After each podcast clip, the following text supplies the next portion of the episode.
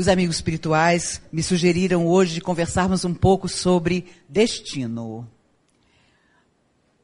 Um menino de nove anos, o diretor da escola onde ele estudava pediu que os pais fossem a uma reunião, porque o diretor precisava falar com os pais.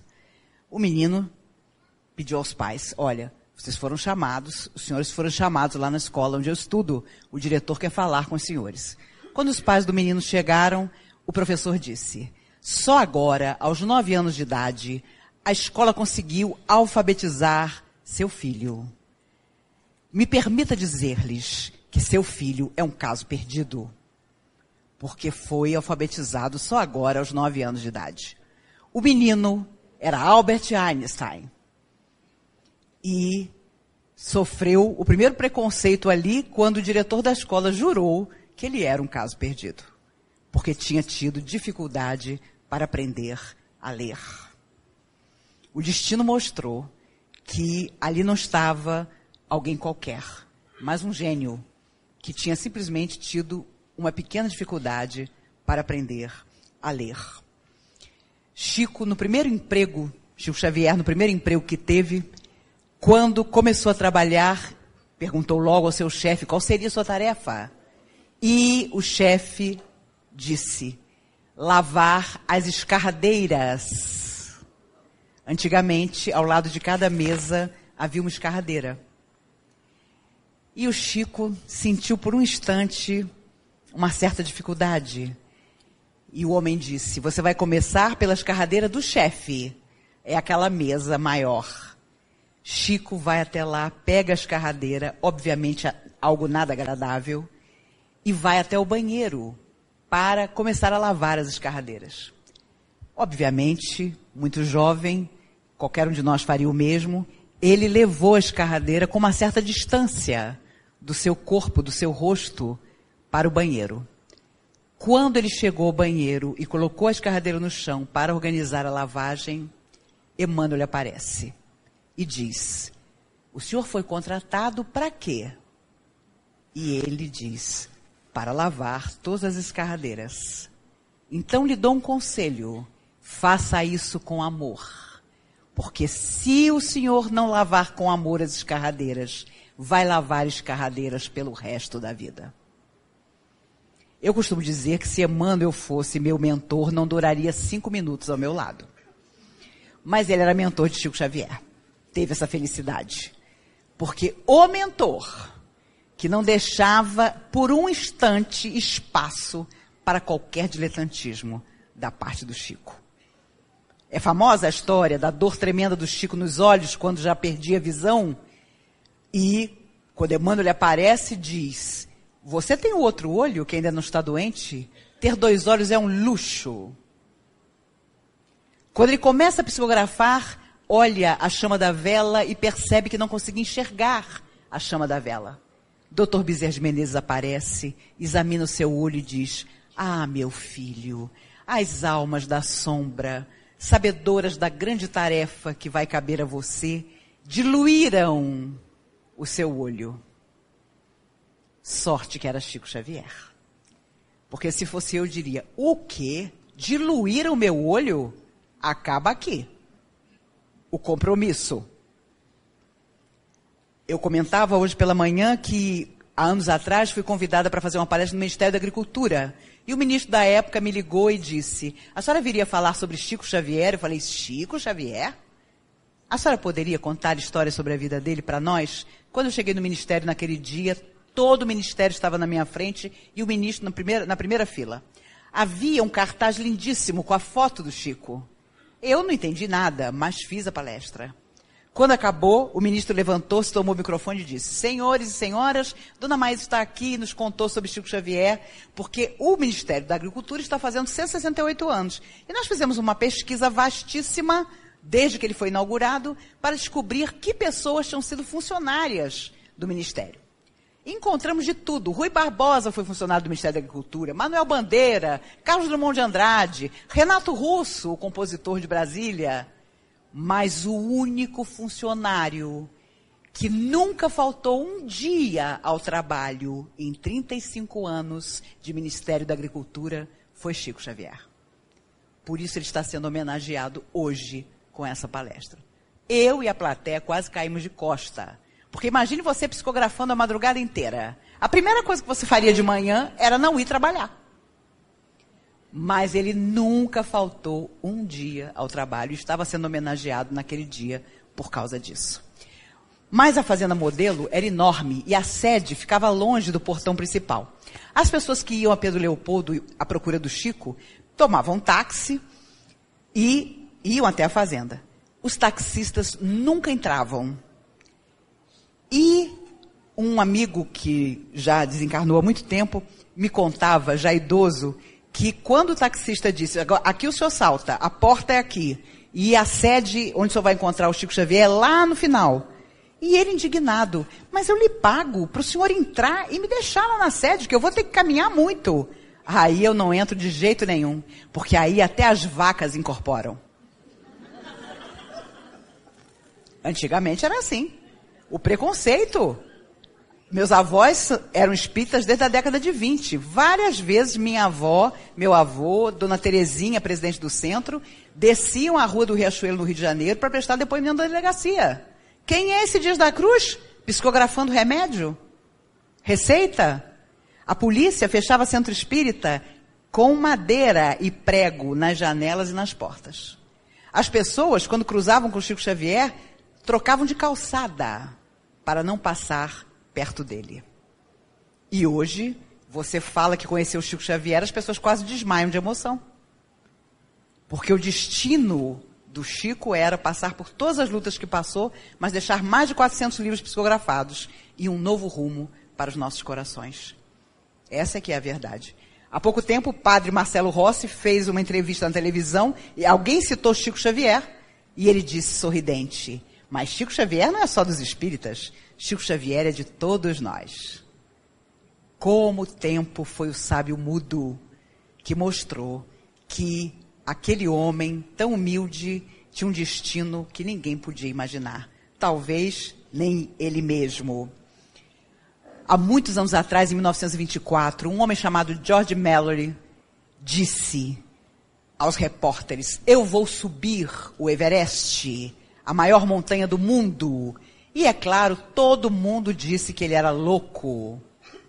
E ele organizou a empreitada e ficou famosa a sua frase quando o repórter perguntou: Mas por que o senhor quer ir até lá? Por que o, senhor quer subir no Everest? E ele, olhar sonhador, disse: Porque ele está lá. Esse é o meu motivo. Ele desapareceu na jornada e seu corpo foi encontrado na década de 90, 75 anos depois.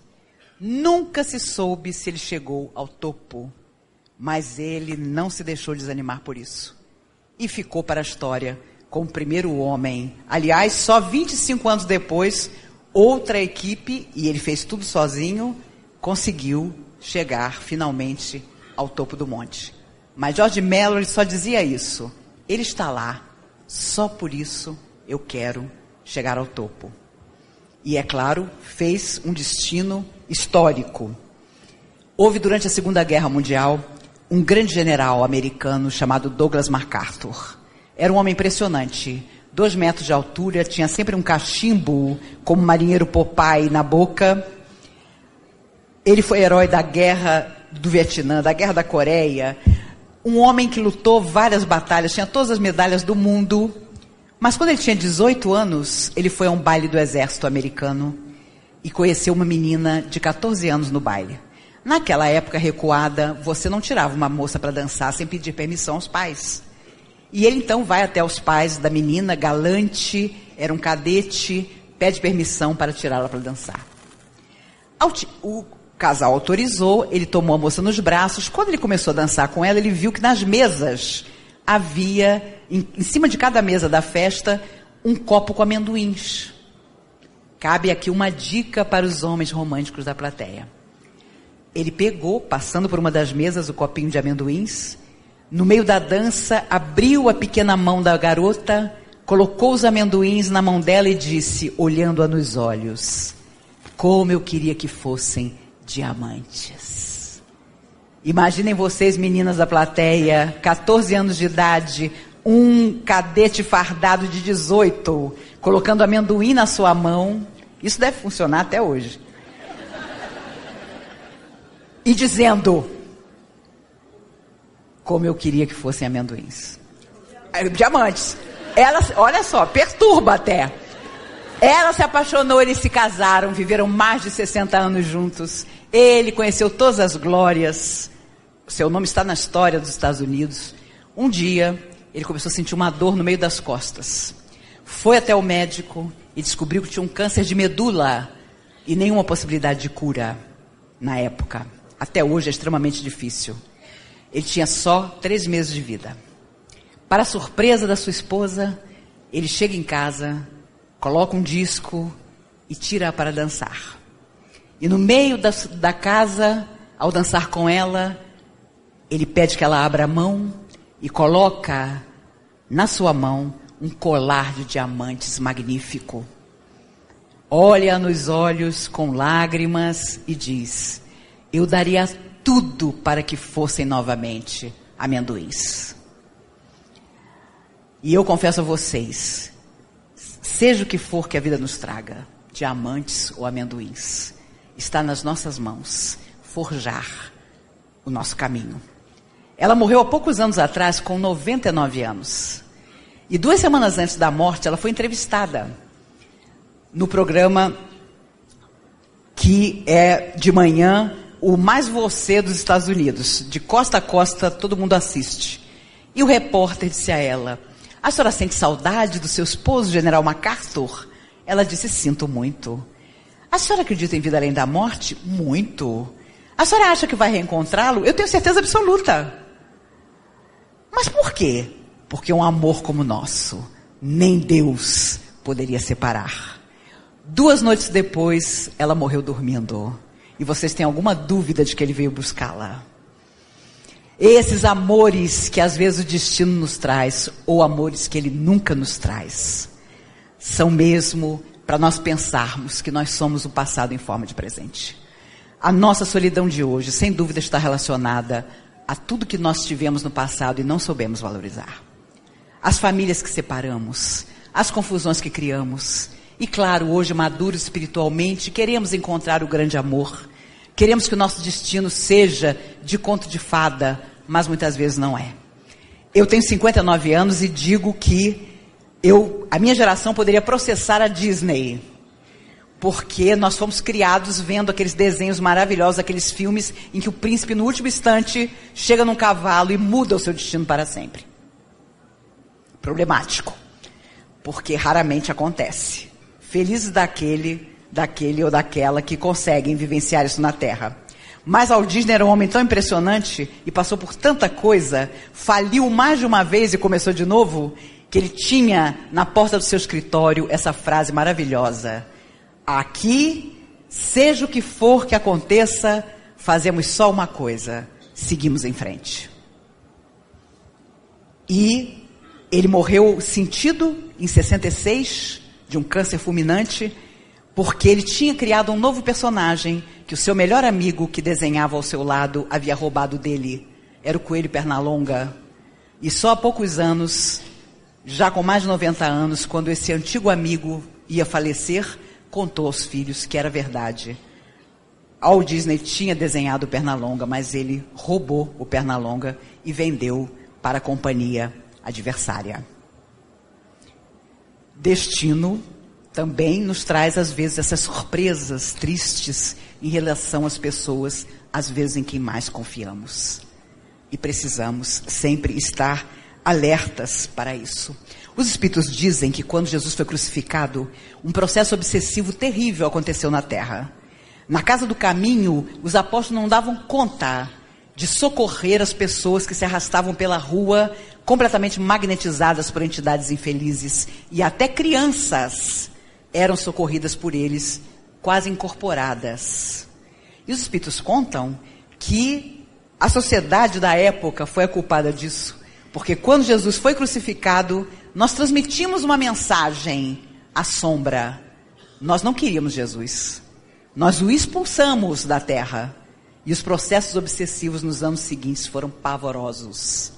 Porque a sombra considerou que a terra era dela, já que Jesus tinha sido crucificado. Ele que trouxe toda a mensagem extraordinária na, da qual nós estamos correndo atrás até hoje, tinha sido expulso.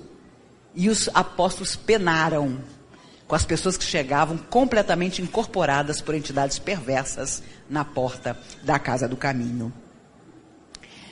Quem leu Libertação, e confesso que é um dos meus livros favoritos, quem não terá se identificado com Gregório? Todos nós um dia fomos Gregório.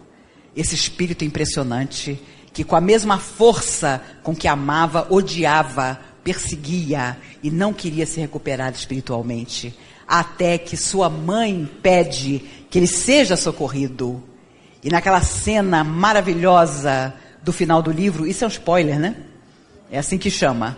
Mas quem não leu vai ler, curioso, e quem já leu vai querer ler novamente. Porque as obras de André Luiz nós temos que reler sempre. Quando a mãe finalmente aparece, velada por um véu à frente dele, a loucura dele era revê-la, tinha mais de 300 anos que ele não havia. Ele, espada em punho na sua imaginação, diz a ela: Quem és? Tire esse véu, se apresente. Com que armas você vai lutar comigo? E ela, retirando o véu, abre um sorriso e diz: A única arma que eu tenho é o amor com que eu sempre te amei. E ele cai desesperado. Minha mãe, minha mãe.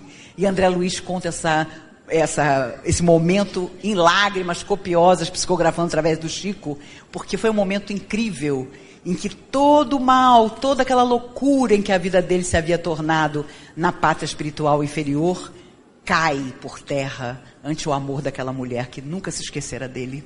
E no fundo, no nosso destino encontramos quem nos ama e não é amado por nós, quem avançou à nossa frente na evolução espiritual e que são os nossos protetores que nos aguardam um dia. Os espíritos dizem que se nós víssemos o olhar do nosso protetor espiritual quando nós fazemos uma grande bobagem, nós choraríamos muito. Porque eles querem que estejamos próximos a eles, eles querem que evoluamos para estar com eles. Muitos deles rentearam conosco na terra, mas avançaram enquanto nós estacionamos, talvez por séculos, milênio, e eles nos aguardam e infelizmente às vezes se frustram. Por isso a história de Gregório é sempre obrigatória para a nossa emoção quando falamos de destino. Havia um menino de oito anos que todo final de semana via o pai pintar. E o menino admirava o pai e pensava: ah, eu quero pintar também. O pai, que não era lá muita coisa, lhe emprestava tinta, lápis, cranhon, e ele sentava feliz ao lado do pai no fundo da casa para pintar. O pai, que não sabia o que era autoestima e nem como ensinar isso a um filho, quando terminava a pintura tosca, olhava para a pintura do filho e dizia: Mas não sei como és pior, se com tinta, se com lápis, se com o giz de cera. Fico a olhar-te, não sei como és pior, usando tudo que te dou para desenhar. O menino ficava arrasado. Mas a mãe dele, percebendo a situação, o chamava: Meu filho, não ligues para o que diz teu pai. Eu tenho certeza absoluta que se quiseres ir para a política, serás presidente do nosso país. Se quiseres ir para a medicina, descobrirás, tenho certeza, a cura para uma grave enfermidade. Se quiseres ir para qualquer tipo de arte, quem sabe não sejas feliz nela e te destaques, apesar do que teu pai te diz. Muitos anos depois, na porta de casa, atendendo a repórteres, saudoso da mãe, esse menino dizia: eu quis apenas pintar e me tornei Pablo Picasso. O maior pintor do século XX tinha um pai que o arrasava, mas tinha uma mãe que dizia a ele: Você pode tudo.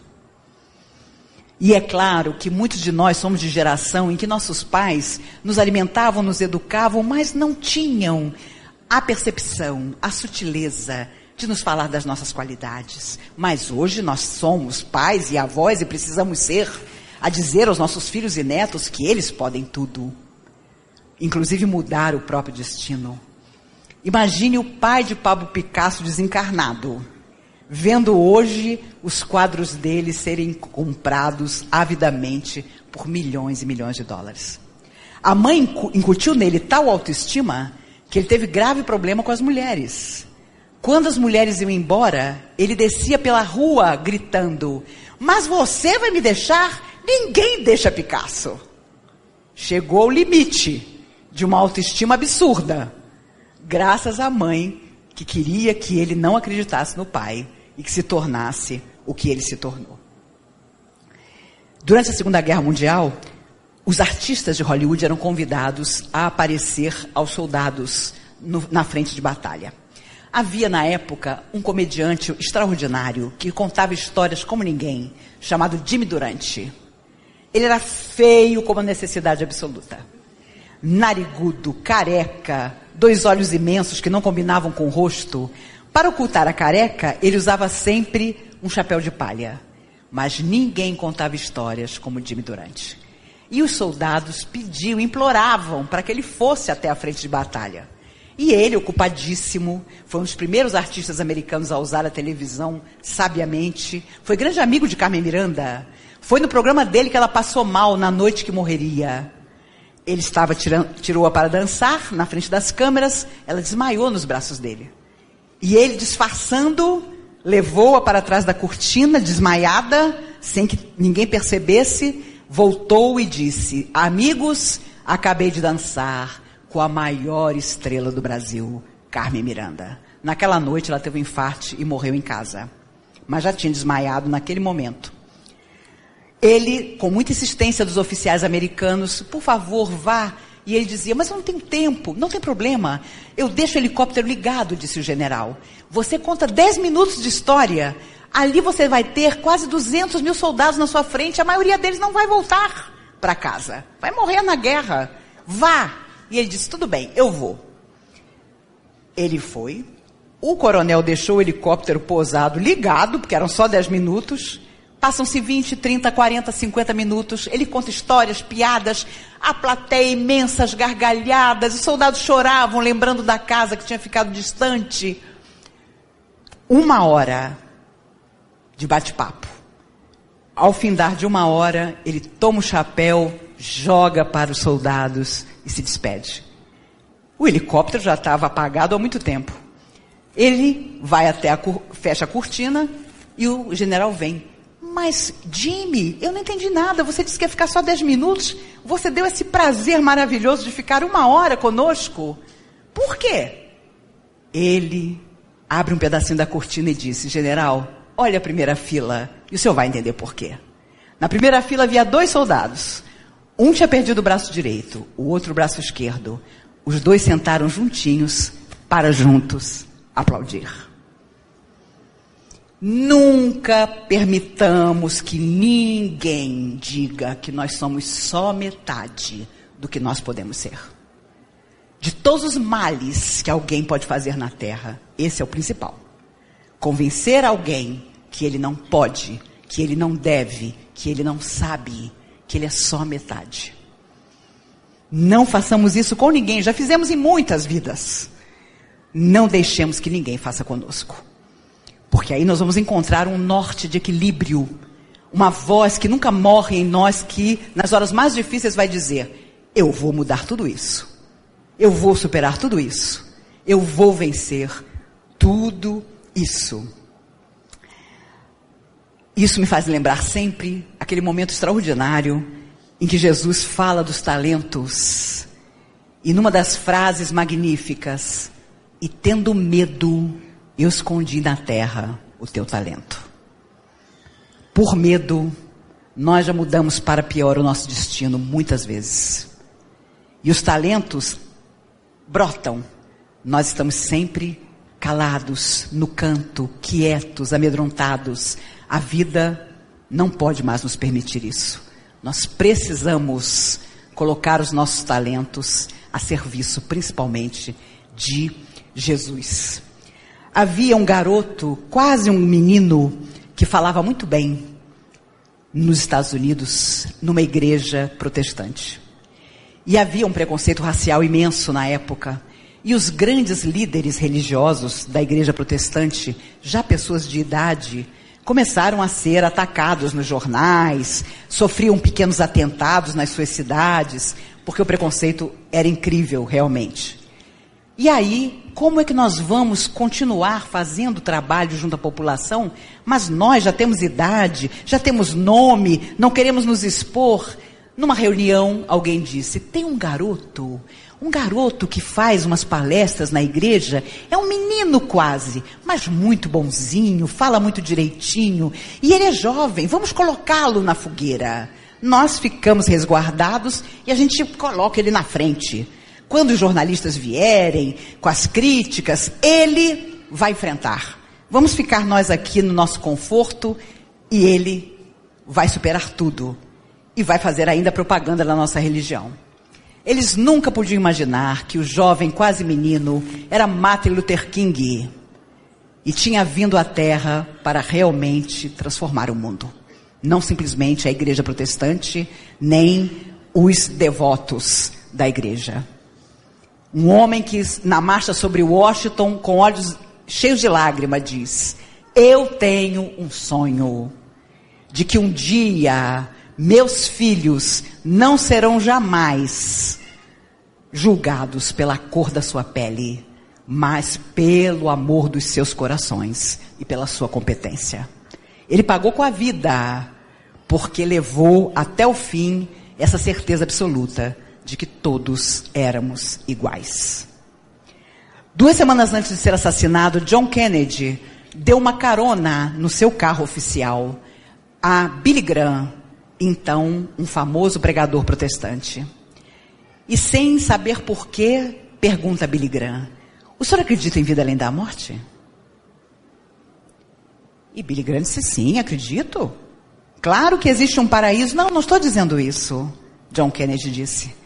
Não sei porquê, de dias para cá, eu venho pensando: o que acontece conosco depois que saímos da vida física? Duas semanas depois, ele é assassinado. Cem anos antes, Abraham Lincoln vai ao teatro e a vidente que o orientava não chega a tempo para dizer a ele que não fosse ao teatro. Ele é baleado, morre, e nem preciso dizer a vocês que horas depois o seu assassino foi morto pela polícia. E os espíritos amigos contam que ele pediu para não sair de perto do próprio corpo para receber o assassino e desculpá-lo antes de ser recolhido à parte espiritual. Cem anos depois, o seu assassino retorna. Milimetricamente traçou o próprio destino. E reencarnado na figura de John Fitzgerald Kennedy, ele resgata o que havia feito com Abraham Lincoln 100 anos antes. Morre na presidência americana exatamente como havia matado Abraham Lincoln.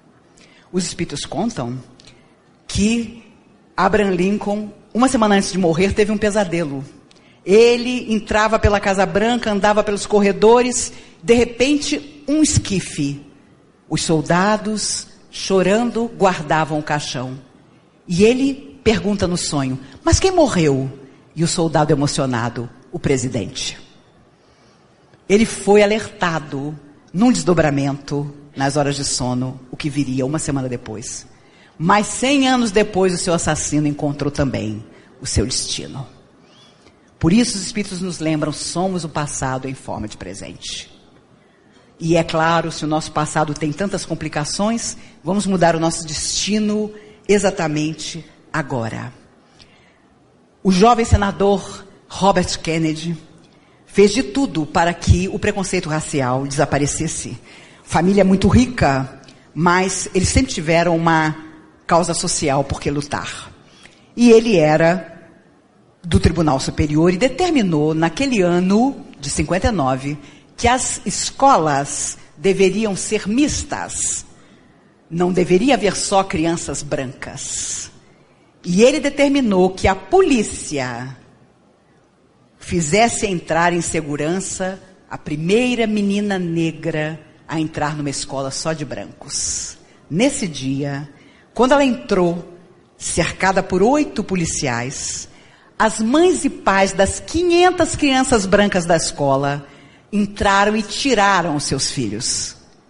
Porque os seus filhos não estudariam com uma menina negra. E muitos anos depois ela contava que ela se viu sozinha numa sala, uma professora branca que ela nunca tinha tido, constrangimento, porque todos os meninos e meninas tinham ido embora.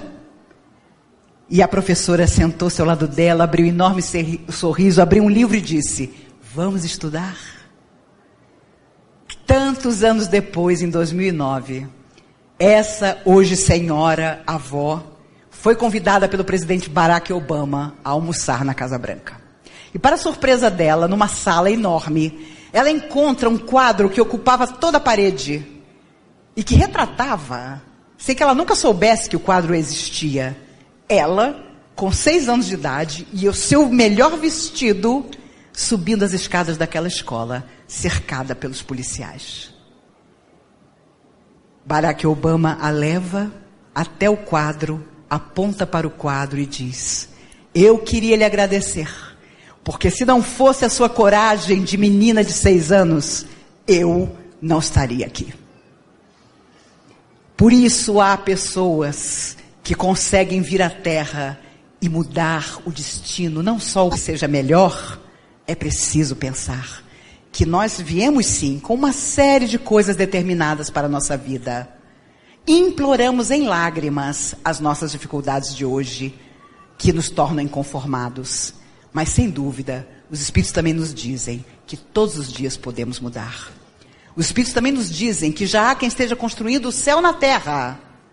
Quando nós estamos reclamando diariamente que ninguém nos entende, que esse mundo não é para nós, que nós estamos aqui por engano.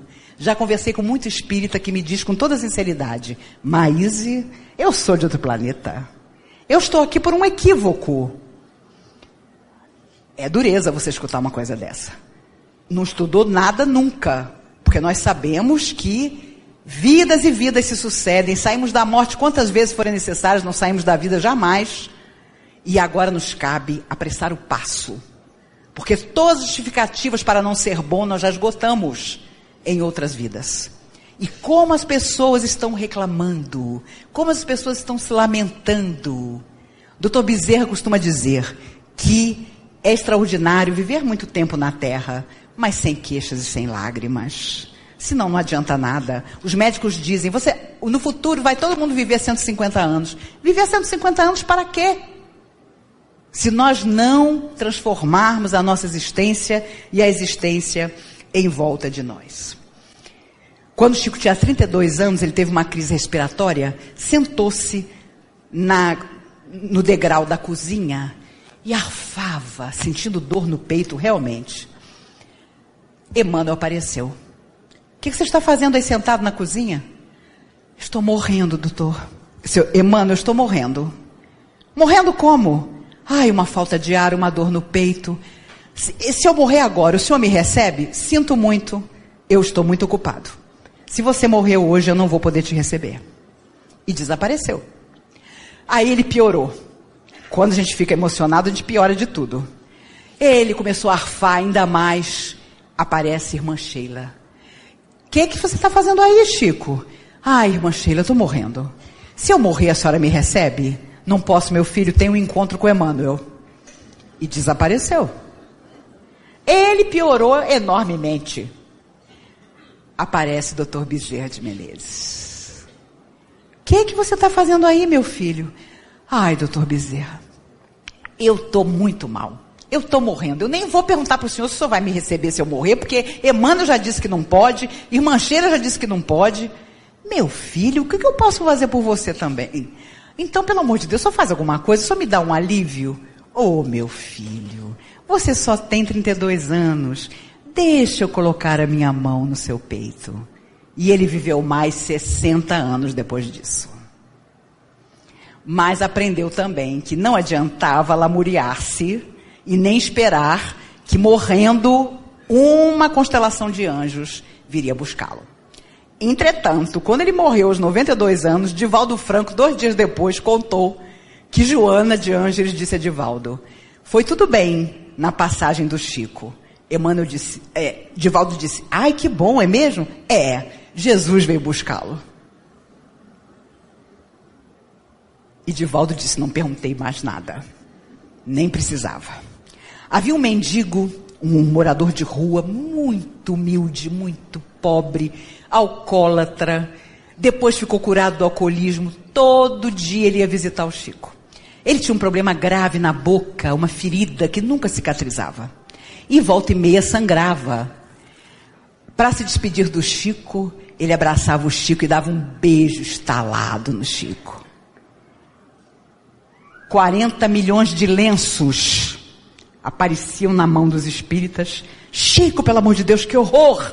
Que horror! O Jorge beijou você, deixou um pedaço de sangue aqui. Chico, pelo amor de Deus, passa um lenço. Isso deve ser contagioso, Chico. Um dia o Jorge desencarnou. E aí, um espírita, com a maior tranquilidade, disse: Ai, graças a Deus. Graças a Deus, Chico, não é porque terminou o sofrimento dele, não. É porque ele nunca mais vai vir aqui te tascar aquele beijo e deixar a sua bochecha ensanguentada. Chico, com toda tranquilidade, disse: Ah, que pena. Eu ia contar para vocês quem era o Jorge, mas vou guardar comigo. Vocês não têm ideia do espírito que era o Jorge. E morreu sem nunca ter contado. Quem era o Jorge? que andava pelas ruas, que tinha uma ferida na boca, que beijava a ele e que deixava um pedaço de sangue na bochecha do Chico. Raciocinem comigo, somos tão caridosos. Se alguém com uma ferida na boca nos corresse para abraçar, qual seria a nossa reação? Francisco de Assis vivia no século XIII e a lepra era o terror. Todo leproso carregava no pescoço um sino para avisar as pessoas que estava passando um leproso. Francisco atravessava um pedaço de floresta, escutou o sino. E conta os espíritos que ele era um homem do século XIII e teve medo. E por um instante ele pensou em recuar e sair correndo pelo lado contrário de onde o barulho do sino vinha. Mas no instante seguinte ele disse: Meu Deus, o que é isso? O que eu estou pensando? E correu na direção do leproso que vinha em sentido contrário. Quando ele abraçou o leproso, o leproso se desnuda, era o Cristo, e diz a ele: Francisco, correste para o lado certo. Um teste. Ele um dia cravou um espinho enorme que caíra de uma árvore no pé. Sentou-se numa pedra, limpou o espinho depois de retirá-lo do pé tirou todo o seu próprio sangue do espinho, colocou o espinho na mão e disse: Perdoa, espinho, meu irmão, porque se eu não tivesse pisado em você, você não teria me machucado. Quantas vezes nos queixamos amargamente de que alguém nos magoou sem imaginar que, seja hoje ou ontem, terá sido de nossa parte o primeiro assinte, a primeira palavra rude, a primeira incompreensão. Nós ainda estamos, eu falo por mim, sei que estou falando para pessoas já muito mais preparadas do que eu, mas eu me considero ainda muito longe de ser espírita. Porque ser espírita é ser clemente, é ter a alma de um crente, é fazer o bem, seja quem for. Os Espíritos diziam através de Chico: o outro sabe quem és? É quem Deus te envia para saber como estás. E, obviamente, a gente nunca está suficientemente generoso para entender o outro.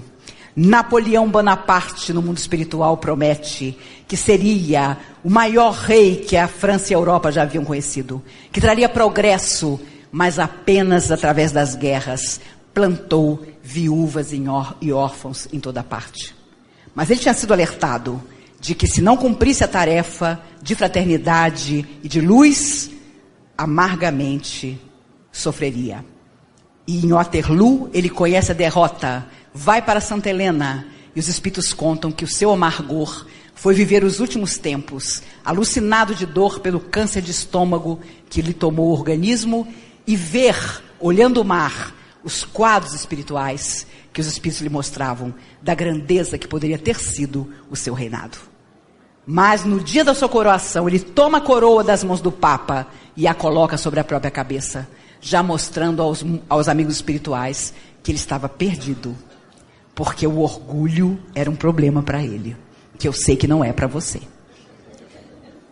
Um dia nós vamos trocar de lugar, você vem fazer palestra, eu me aposento. Pode ter certeza disso. Na Revolução Francesa, os espíritos amigos sabiam que dali a humanidade mudaria.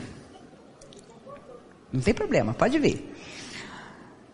Eles sabiam muito bem que liberdade, igualdade e fraternidade seria para sempre o sonho e a realidade do mundo, ou pelo menos deveria ser. E na verdade, foi tão extraordinário aquele tempo em que os Luíses tinham um poder absoluto que, quando o povo de madrugada no escuro avançava para invadir o palácio, os soldados apavorados, sem enxergar, gritavam: Quem vem lá? E o povo inteiro gritava: A revolução. Os revolucionários tinham ideais de igualdade, mas o tempo mostrou que eles mudariam muito. O destino que estava em suas mãos tornou-se inglório. E mais de 4 mil pessoas em poucos meses foram guilhotinadas. Robespierre, um dos líderes, dizia: Eu posso dizer com orgulho que nunca assistiu uma execução.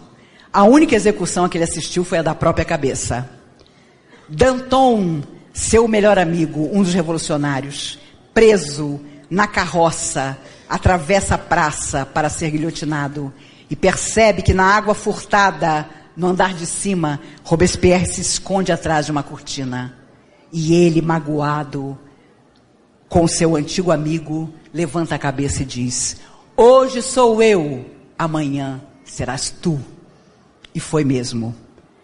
Ele, Robespierre ficou desaparecido meses, porque foi até o Congresso do Povo e disse: nada de fraternidade, o terror é que deve existir. E aí percebeu-se que tudo estava perdido, porque os revolucionários tinham perdido a essência do seu destino. Mará foi o único que não foi guilhotinado porque a empregada Carlota Cordeiro o matou quando ele tomava banho. Mas Marat era impressionante, de todos eles, o maior dos oradores. Robespierre era o mais culto, mas Marat, quando abria a boca, era um negócio. Muito tempo depois, Marat retorna para a terra, retorna numa nova encarnação para o Brasil e na figura do político e antigo governador do Rio de Janeiro, Carlos Lacerda, ele volta a usar a palavra incendiando o Brasil. Meu pai era militar, quando Carlos Lacerda ia dar uma entrevista na televisão, ele já vestia a farda e entrava em prontidão. Era um homem com uma palavra tão impressionante que cinco minutos de televisão ele conseguia convencer você de qualquer coisa. Era Mará que voltava e novamente usava a palavra, e novamente na política, e novamente com dificuldades para se explicar do outro lado da vida. Quando o Chico era muito pequeno, ele só tem até o terceiro primário incompleto, ele ganhou uma prova de redação na escolinha. E os pais das outras crianças foram saber como é que um menino tão feio, tão insignificante, que tinha um pai cacheiro, viajante tinha ganhado a prova de redação da escola. E a professora contou que a redação dele tinha sido a melhor de todas. E o Chico, com aquela sinceridade, dizia: Professora, mas não sou eu que escrevo. É esse moço que toma minha mão e escreve. A professora, para não considerar o Chico completamente louco, dizia: Esquece, meu filho. Mas nesse dia que ele ganhou o primeiro lugar, medalha, aquela coisa toda, os pais tomaram satisfação. Não, vamos fazer de novo essa redação. E dessa vez no quadro negro. Nós todos presentes, a senhora chama um por um, o menino escreve a redação no quadro negro. O Chico ficou por último. Ninguém da sua família estava ali. Ela chama o Chico por último, todos os outros pais presentes na salinha. O Chico vai atravessando para chegar ao quadro e ele escutava. Mas que menino horroroso. Meu Deus, que menino feio. Que menino pobre. Que menino insignificante. Quando ele chegou até o quadro e tomou o giz, começou a chorar. e disse: Professora, aquele moço que escreve através de mim está aqui. E ela disse: Meu filho, o que, que eu posso fazer? Escreva. E ele escreveu. Aos sete anos, meus filhos, não desprezeis as coisas pequenas, porque pequeno é o grão de areia, mas junto a bilhões de grãos de areia, forma a imensidão do deserto. Pequena é a gota d'água, mas junto a bilhões de gotas d'água, forma a imensidão do mar. E foi assim até o final. Deixou o giz, posso voltar para o meu lugar? Pode, meu filho. Quando ele atravessou de volta, metade dos pais chorava, a outra metade dizia: Que menino feio, que menino insignificante. Aos 17 anos, Emmanuel se lhe apresenta. Era o moço que escrevia as redações através dele. Tu te lembras daquele dia na escola? Tua vida inteira será assim, se aceitares a tarefa. Metade emocionada, metade dirá para sempre: que homem feio, que homem insignificante, que homem pobre. Te dou uma semana para pensar. Naquela mesma noite, ele foi à casa da irmã para um evangelho. A irmã era vidente e disse: Chico, o que, aconteceu hoje com você? O Chico, calado, disse: Nada, por quê? Porque o telhado da minha casa se abriu e caiu um monte de livro em cima de você. Na verdade, o destino estava traçado. Para disfarçar, Emmanuel tinha dado a ele uma semana para pensar. E, claro, Emmanuel era um psicólogo. Disse para ele: 30 livros. Quando os 30 livros se esgotaram, chegaram ao final, ele satisfeito. Acabou. Mais 30. 60. Lhe proponho 100. Mas 100 acaba. Emmanuel calado. Quando chegou aos 100, ele triunfante. Agora acabou. E Emmanuel disse: Eu tenho uma coisa para contar para o senhor. E ele viu que já tinha coisa errada. 100 livros psicografados? Eram 30, viraram 100. Eu queria dizer que a partir de hoje a sua vida não lhe pertence, seu corpo é uma casa desapropriada que nós vamos habitar. E nunca mais. E Emmanuel naquele dia disse a ele, ele tinha 17 anos, se você não aceitar, família, filhos, esposa talvez, mas se você aceitar, são só 30 livros. E é claro, no mundo espiritual, com certeza os espíritos nos alertaram. Olha, meu filho, você está prometendo demais, mas no afã de mudar o nosso destino, ah, mas é isso que eu quero. Solidão, pobreza, incompreensão. Meu filho, você não vai aguentar. Vou aguentar isso e muito mais. Tenho certeza. Na primeira topada começa a dificuldade. Como eu estava assistindo a palestra daquela Maíse ontem e hoje eu não fiquei rico, não passei no vestibular sempre para fazer prova? Os espíritas são os primeiros a dizer: Mas eu tomei passe? Mas eu faço caridade?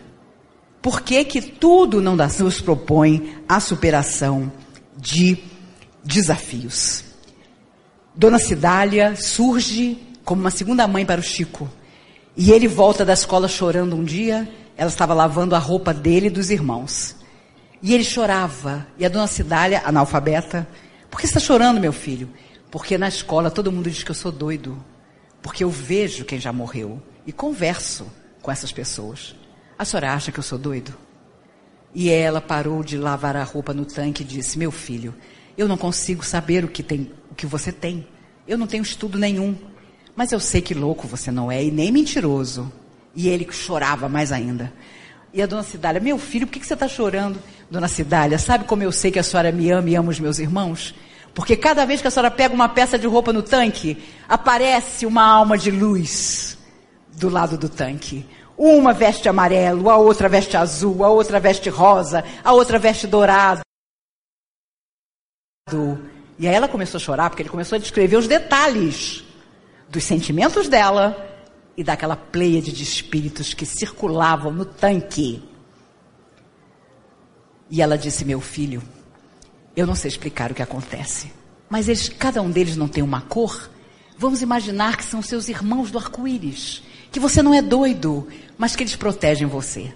E muitos anos depois, quando recebeu o título de cidadão de São Paulo, ele cai em pranto, Porque Dona Cidália entrava naquela hora abraçada a todos os irmãos do arco-íris que haviam lavar roupa no tanque e trocavam com ela essa energia magnífica.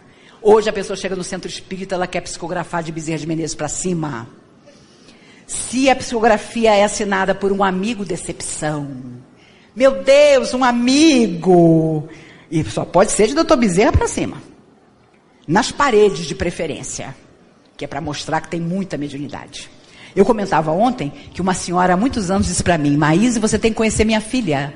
Ela tem uma tal mediunidade que ela incorpora no supermercado. Eu falei, olha, eu preciso conhecer rápido. E a mãe achando que a menina era um fenômeno. Desequilibrada que incorporava em qualquer lugar. Mas ela achando que a menina ia ser o, a bambambam bam, bam do espiritismo. Porque incorporava nos lugares mais inusitados. No fundo, às vezes, nós somos assim. Ai, ninguém falou a mediunidade que eu tenho. Ai, eu vou lá no centro, mas ele é meio fraquinho, o centro que eu frequento. Porque a minha vida não se transformou muito. Eu tomo passe, tomo passe. E eu conheço pessoas que começaram na doutrina comigo há 44 anos e até hoje só tomam passe. E não é uma nem duas, não. Porque não tomaram ainda o destino nas suas mãos para tudo realizar. Há muitos anos, a plateia semi-cheia, o Chico psicografando. De repente, ele começa a ler uma mensagem. Meu filho, estou vivo. Nunca pensamos sobre isso. Éramos tão ricos, materialmente falando. A surpresa foi continuar vivendo. Nem eu nem você imaginávamos que eu permaneceria vivendo. Me lembro até hoje da hora em que você me passou o remédio no copo e ao tomá-lo, e era veneno, não era remédio, eu ainda escutei você a me dizer: morre, velho, para ficar com toda a minha fortuna. Mas o que eu vim te dizer através desse médium não é da minha mágoa. Eu vim te dizer que, para minha surpresa, não só continuo vivo, mas te amo ainda mais do que te amava. E no meio da plateia, um jovem soluça desesperado. Era o rapaz que, premido pelo remorso, procurou Chico Xavier e, antes de falar com ele, o pai psicografa essa página maravilhosa. Hoje eu amo ainda mais do que eu amava. E com certeza o que você fez comigo foi culpa minha. Porque eu tinha como destino ser um pai nobre e digno, e talvez não tenha sido. Tenha feito você perceber que dinheiro era tudo, e você me tira a vida física para ficar com dinheiro. Mas aí está você hoje, no meio da plateia. Chorava o rapaz tremendamente. E o Chico contava muitos anos depois que aquilo foi uma lembrança que o marcou para sempre. O remorso absurdo do jovem e a carta de amor que o pai psicografou para ele. Amigos, eu sou terrível, por isso que eu estou controlando a hora. Na verdade, me recordo de Pedro subindo a escada do templo e o mendigo imediatamente lhe pede uma moeda. Pedro não tinha nada. E constrangido, e o mendigo começou a ficar impaciente, lembra-se do Cristo. Coloca a mão sobre a cabeça daquele paralítico e diz: Eu não tenho ouro nem prata, mas o que eu tenho eu te dou. E o homem fica curado imediatamente. Porque a única coisa que Pedro tinha para doar era o intenso amor por Jesus e pela tarefa que havia ficado na mão deles. Pouco depois da crucificação de Jesus, a Casa do Caminho recebia uma infinidade de pessoas. E um dia bateu à porta um criado, trazia numa padiola um homem leproso e para desespero de Pedro, Pedro reconhece naquele leproso um dos juízes que havia condenado Jesus. E imediatamente tomado pela emoção, diz: Vai-te daqui com ele. Ele não entra nessa casa. Somos discípulos do Cristo. Ele foi uma das vozes que mais se ergueu exigindo a crucificação do nosso mestre. Sai daqui. Nós não vamos acolhê-lo. A porta se fecha com estrondo. O criado não sabe o que fazer porque o homem tinha sido expulso pela família leproso que estava, Ficam os dois ali na frente da casa do caminho, no meio do pó. Pedro, contrariado, vai até a cozinha. Jesus estava lá. Pedro, vai lá e abre a porta. Contam os espíritos. Traz o nosso irmão para dentro. Ele vai viver. O quê? Ele vai viver. Senhor, eu quero que todos que te perseguiram, todos que te acusaram, que te condenaram, morram. E, você, e o Senhor diz que ele vai viver? Vai, Pedro. Todos viverão para sempre. E o que pode ser mais difícil para a alma culpada do que nunca morrer e viver para sempre? Meus amigos, Pedro foi lá, abriu a porta, e duas semanas depois de banhar o homem, cuidar dele, o homem morreu. Mas como dizia a Madre Teresa, quando diziam a ela, por que, que a senhora vai atrás dessas pessoas que estão na rua morrendo e traz para dentro? Porque eles vão morrer, eu sei, mas sobre um lençol limpo, com a gente segurando a mão dele. Por isso, entrevistada uma semana antes de morrer, o repórter disse a ela: Quem é o Deus da sua religião, madre? E ela disse: O outro, meu filho. O outro é o Deus da minha religião. E uma semana depois ela morreu porque ela não precisava aprender mais nada. Já sabia tudo. Que o outro, meus amigos, seja o Deus da nossa religião. Não importa a religião que tenhamos ou até que não tenhamos nenhuma mas que essa chama que não morre dentro de nós e que a nossa consciência, que nós nem sabemos direito o que é, nos emule para frente. Não nos faça desistir, nem nunca desanimar. Pensemos sobre todas as coisas que já aconteceram em nossa vida, nesta vida atual, e como no último instante, sem que soubéssemos como, veio um socorro inesperado.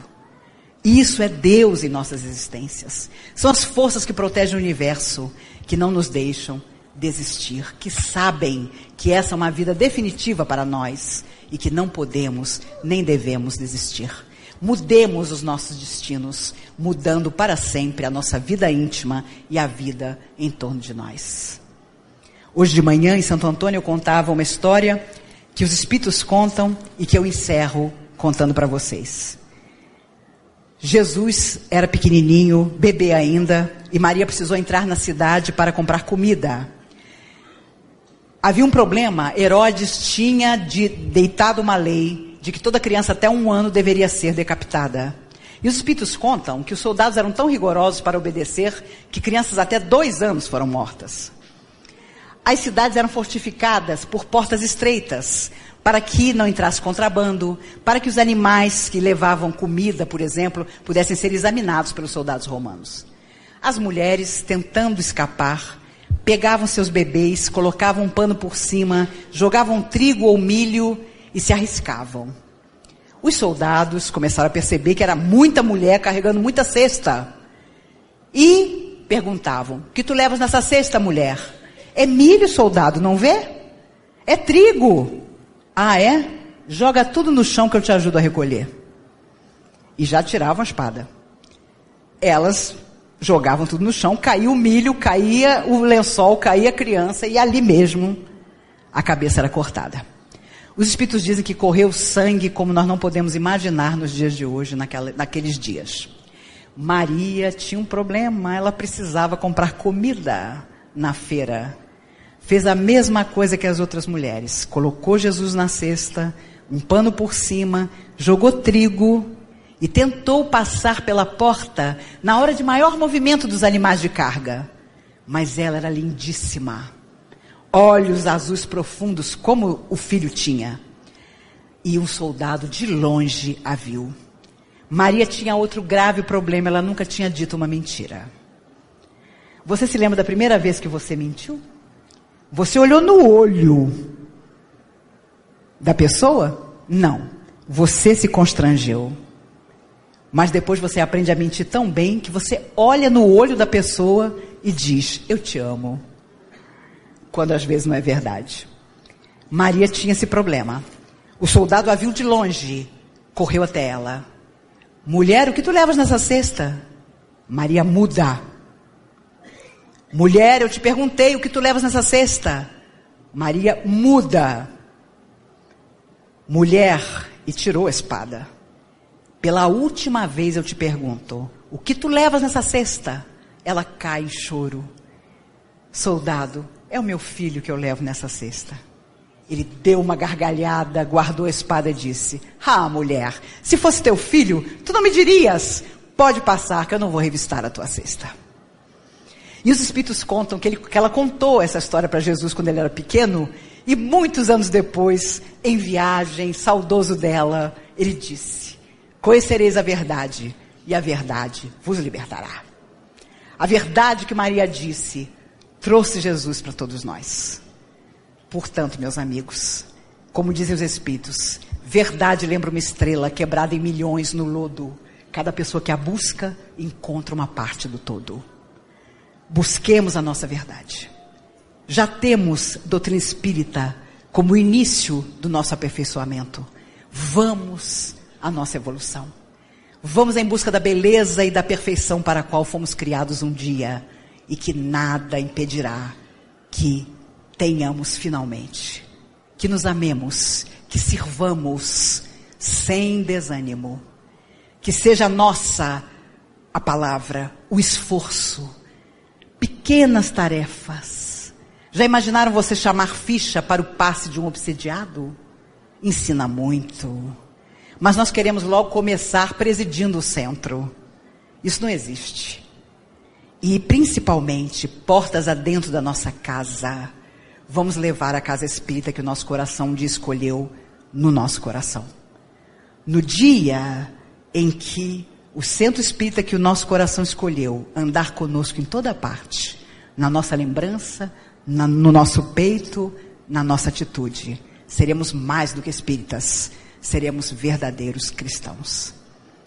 E encerramos agradecidos pela paciência e o carinho com que nos ouviram, lembrando que Chico Xavier dizia: se eu pudesse, colocaria no, na frente de cada cidade, amai a Deus acima de todas as coisas e ao próximo como a si mesmo. E eu, Maíse, digo a vocês que a minha favorita é a quem muito foi dado, muito será pedido. E, obviamente, a favorita primeira, a cada um segundo suas obras. Se todos os dias nós pensássemos nessas frases, faríamos muito diferente. Há muitos anos, alguém procurou Chico Humberto de Campos, estava incorporado nele, e o jovem perguntou: como eu faço para saber se estou agindo certo ou não? E Humberto de Campos disse, o que é um conselho para todos nós: Meu filho, todas as noites antes de dormir, pergunte: O que eu fiz hoje que um verdadeiro amigo de Jesus faria? O que eu fiz hoje que um verdadeiro amigo de Jesus jamais teria feito? O Guru Sai Baba, na Índia, um homem impressionante, um magnetizador, disse certa feita uma frase de que eu gosto muito. O certo é o certo, mesmo que ninguém faça. O errado é errado, mesmo que todo mundo faça. Pensemos sobre isso. Num mundo tão difícil em que vivemos, em que quem age erroneamente parece ter todas as vitórias. Não nos esqueçamos. O certo será sempre o certo. O errado será sempre errado. Não existe meio termo. E para nós, espíritas ou enamorados dessa doutrina magnífica, menos ainda. Maria Dolores escreveu certa feita: Senhor, quando eu era pequena, pedia todo Natal uma boneca nova, que ela nunca ganhava. Senhor, jovem, pedia um amor que me surgisse, que nunca apareceu. E ela termina dizendo: Estou resumindo. Hoje, alma livre no além, eu te peço, Senhor, nunca me deis aquilo que eu mais queira. Dá-me o dom da compreensão e eu acertarei nessa casa abençoada por ela, meus amigos. Talvez Deus nunca nos traga aquilo que nós mais queremos, mas que nos dê a certeza absoluta que o caminho do bem é o caminho de todos nós. Que Jesus nos guarde hoje e sempre. E tenho certeza que da próxima vez que nos encontrarmos, tanto eu como vocês estaremos ainda melhores do que estamos hoje. Volto a palavra aos queridos amigos que nesse silêncio absoluto me toleraram a palavra. Obrigada a vocês por tudo. E confesso a vocês, tenho que abrir aqui um adendo. Já passei por muitos lugares ao longo desses anos, até no exterior, mas raras vezes encontrei pessoas como vocês. E falo de todo o coração. Pessoas fraternas que se importam de verdade. Não percam isso nunca. nos seus corações. Se importem de verdade. O Chico dizia: casa que muito cresce, o amor desaparece. Quando eu comecei aos 15 anos na comunhão espírita, ela era desse tamaninho. Hoje ela foi eleita pela FEB o maior centro espírita do mundo. 136 grupos mediúnicos, 3 mil alunos nas fases, mas as pessoas não se conhecem mais. E muitas não se importam mais. Por isso, mantenham esse coração, esse olho no olho, porque ser espírita é tanta coisa, se nós pudermos ser um pouco, já vai valer muito. O Chico dizia: Chico, se vier uma perturbação, Chico, se vier o fim do mundo. Ele sorria e dizia: Não tem problema. Se esse mundo acabar, Deus nos ama tanto que nos dará outro mundo para viver. Portanto, não temos que ter medo de nada, porque Jesus é o timoneiro inesquecível do nosso barco. Ele vai à frente e tudo mais nos será dado.